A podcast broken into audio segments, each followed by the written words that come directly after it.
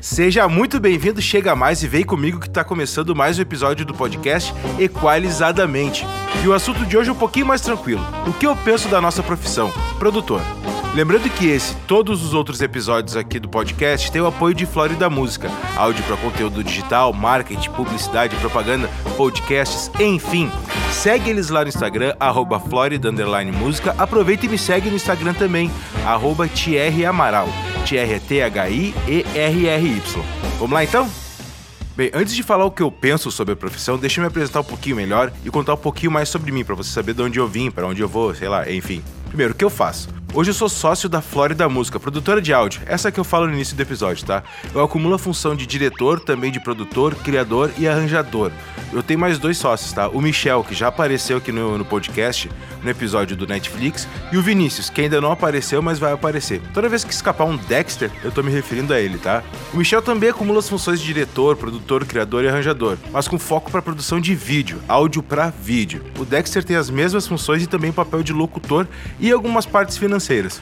Dito isso, eu vou falar o que eu penso, tá? Primeiramente, pode não parecer, mas essa nossa profissão exige um senso de responsabilidade muito grande, pois a gente está criando para uma marca, para uma empresa. Então isso não pode ter, pois pode prejudicar essa empresa ou produto. Enfim, qualquer errinho que passar despercebido pode colocar toda uma campanha por água abaixo, ou até mesmo toda a história de uma empresa por água abaixo. Isso não é a nossa função. A nossa função é enaltecer as qualidades, o produto, enfim, a missão da empresa tirando essa parte da responsabilidade que é um pouco pesada, eu considero também uma terapia e uma escola, cara. Por que, que é uma terapia? Uh, não existe rotina nessa nossa profissão. Cada dia é um dia diferente, cada dia é um trabalho diferente, cada dia é uma pessoa diferente que tu tem que lidar, cada dia é um tipo de trabalho diferente, cada dia é uma coisa nova que tu aprende. Então tu não tem rotina, isso é muito bom, isso ajuda bastante. Fora que é muito bom trabalhar com criatividade. Nosso trabalho é basicamente 90% criatividade. Isso é muito legal, cara, porque tu acaba uh, te acostumando a pensar de forma criativa para as outras coisas que tu faz durante o dia ou para as outras coisas da tua vida. Inclusive eu já falei um pouquinho sobre isso no episódio de criatividade. Trabalhar com coisas criativas é relaxante, assim, é desestressante. Tu acaba saindo do trabalho com vontade de ficar no trabalho. Tem dias que às vezes não é mil maravilhas, tá? Tem dias que é bem puxado e às vezes o cansaço mental é tão ruim quanto o cansaço físico, tá? Mas a maioria das vezes é muito massa trabalhar com isso. E também é muito legal tu pensar que teu trabalho está influenciando muitas pessoas, teu trabalho está interferindo na vida de muitas pessoas, pois tu que acaba sendo o mensageiro de alguma empresa, produto, alguma coisa que, enfim, vai fazer diferença na vida de alguém. E o legal também é que no fundo, no fundo, tu acaba te tornando um famoso anônimo, né? Tu sabe que tu fez aquele trabalho, aquele trabalho tá tocando na rádio, todo mundo conhece, mas ninguém sabe que foi tu que fez. Por um lado é legal, ser famoso é legal, mas também ser anônimo é legal. Uma coisa que é bem legal também é que quando a gente trabalha com produção, a gente aprende a não ser vaidoso, a gente aprende a controlar a nossa vaidade. Porque geralmente o pessoal que trabalha com isso vem da música. Então tem um pouquinho da vaidade, da parte criativa, assim, da parte de apego sentimental àquilo que tá criando. E tu acaba tendo que perder um pouco disso porque tu não tá criando para ti, tu tá criando para um produto, para uma empresa, para algum serviço. Então o que interessa não é a tua arte em si, o que interessa é o, a mensagem ser bem emitida. Eu tô exagerando, tem que ter uma qualidade, tem que ter um ponto artístico, mas o foco não é a tua arte, o foco é tu vender alguma coisa, um produto ou um serviço. E por que, que eu digo que essa profissão também é uma escola? Porque assim, eu sou músico, a minha formação é música, tá? E a minha especialização dentro da música é música popular. E quando eu saí da, da parte de bandas, tocando com bandas, eu acabei vindo para essa parte de produção. Eu tocava só aquele estilo musical que eu tocava antes. Quando eu entrei na parte de produção, eu tive que aprender a, a ouvir tudo que eu não estava acostumado a ouvir. Para mim, abriu um universo novo, uma coisa nova. E cada dia, cada trabalho que eu faço, que eu não conheço aquilo, ou então que eu não ouço muito, eu acabo aprendendo a tocar aquele estilo, eu acabo aprendendo a linguagem, eu acabo aprendendo como funciona, eu acabo aprendendo macetes então, assim, tu aprende muito trabalhando com produção. Tu ganha uma bagagem uh, cultural enorme, muito grande. Isso é muito legal para as outras coisas da vida também, cara. É muito bacana. Outra coisa é que tu aprende a ter um pouco de paciência nessa profissão. Uma dica que eu já te dou se você está pensando em ir para essa área, se você não tiver paciência, você não vai dar certo. Vou repetir de novo porque é para você entender bem. Se você não tiver paciência, você não vai dar certo porque a gente lida com uma coisa que é muito subjetiva e as pessoas não conseguem tocar no que a gente faz. Eles não conseguem olhar, não conseguem pegar. E muitas vezes tu vai ter que lidar com pessoas que não entendem do que falam e vão te reclamar de alguma coisa que está errado. Então tu tem que ter paciência. Dentro dessa parte da paciência também, tu acaba aprendendo a lidar com a vaidade dos outros. aquilo que as pessoas têm, que elas acham que é certo, aquilo que as pessoas têm, que ela acha que é bonito, que tu sabe que no trabalho não vai ficar bonito. Talvez aquilo isoladamente seja bonito, mas no trabalho não vai ficar bonito. Então tu tem que aprender a lidar com isso. Mas tirando essa parte ruim, tem a parte boa também. Sobre a remuneração. Toda e qualquer profissão vai reclamar do baixo salário. Isso é fato, tá?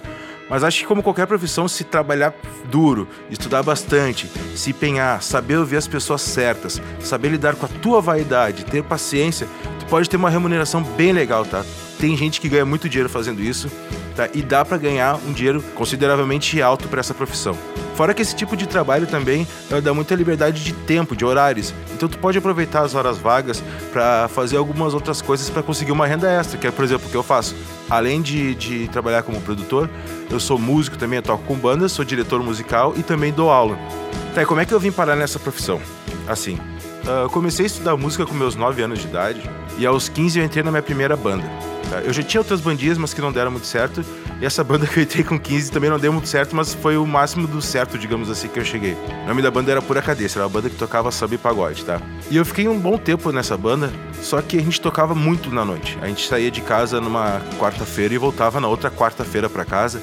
Isso acabou me desgastando, acabei tendo problemas com obesidade, acabei tendo problemas com depressão. Acabou me fazendo muito mal para a saúde isso. E o meu irmão trabalha com publicidade, meu irmão tem uma produtora de animação 3D que se chama La 9, procurei no Google La 9FX.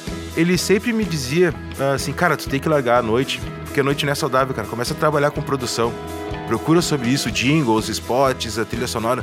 Procura sobre isso, cara. Tu tem que trabalhar sobre, com isso. Tu tem que ir atrás disso. Isso é mais legal do que trabalhar com banda. Aí quando eu tava muito, muito no fundo do poço, digamos assim, eu, eu resolvi sair da banda e fazer alguns cursos de produção de áudio, de home studio, alguns cursos básicos para ver se eu gostava disso acabei gostando, acabei me apaixonando, na verdade.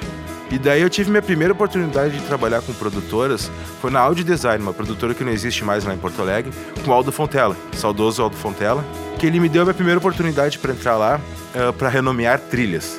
Olha só que bacana. Eu passava dias renomeando trilha. Até que surgiu a oportunidade de eu começar a trabalhar na produção fazendo spots simples. Tinha uma galera que me ajudava lá, o Junior Fraga, o DJ Bexiga, enfim, uma galera que me ajudava e eu comecei a gostar cada vez mais disso. Foi aí que eu resolvi assim, tá, eu não volto mais pra noite, a não ser por alguma coisa que vale a pena, que me divirta ou que eu queira. Daí eu entrei nesse ramo da publicidade. Isso foi em 2011. Foi assim que eu vim parar nessa parte de produção. E de lá pra cá, estudando muito, me, me educando muito, trabalhando muito, e eu não deixei de ouvir as pessoas na parte de conselhos e de dicas. Vaidade não funciona aqui. Vamos lá, mas como eu tinha dito antes, nem tudo é maravilha nessa profissão, tá? A gente lida com um trabalho que, como eu disse antes, ele não é tangível, tu não consegue pegar ele, tu não consegue ver ele, só consegue ouvir ele e no máximo que tu chega de ver é quando é algo para vídeo. Então, assim, quem procura o nosso trabalho às vezes não tem a mínima noção de música, às vezes não tem a mínima noção de produção e seguidamente dão ideias, dão referências que são totalmente fora da proposta que essas pessoas mesmas procuram. E daí tu tem que fazer um trabalho de convencimento, tem que mostrar pra pessoa que não é dar certo, muitas vezes tu tem que quase fazer um trabalho inteiro para ela ver que não vai dar certo. E geralmente elas não abrem mão e acabam tendo um pouquinho de ruído. Mas assim, isso é de vez em quando, tá? Outra coisa que é um pouquinho ruim dessa nossa profissão é a falta de noção de algumas pessoas que não sabem bem o que elas querem, saem pedindo coisas a torto e direito. Só que assim, a gente não trabalha nós por nós mesmos. A gente não tem um, um fornecedor, um locutor, um cantor, alguma coisa assim dentro do nosso computador. E essas pessoas que pedem esse tipo de trabalho a torto e direito, elas não têm noção que as pessoas que estão cantando, que estão fazendo locução, até mesmo a gente, a gente demanda tempo para isso e a gente demanda dinheiro, porque as pessoas, aquilo é o trabalho delas. Elas são pagas para aquilo, elas não podem ficar fazendo o trabalho dela de graça. É a mesma coisa que eu pedi para você fazer o seu trabalho de graça para mim, só para eu ver como é que é. Saca? Isso é meio incômodo, não, não é por falta de vontade, nem má vontade da gente, nem dos fornecedores e dos cantores.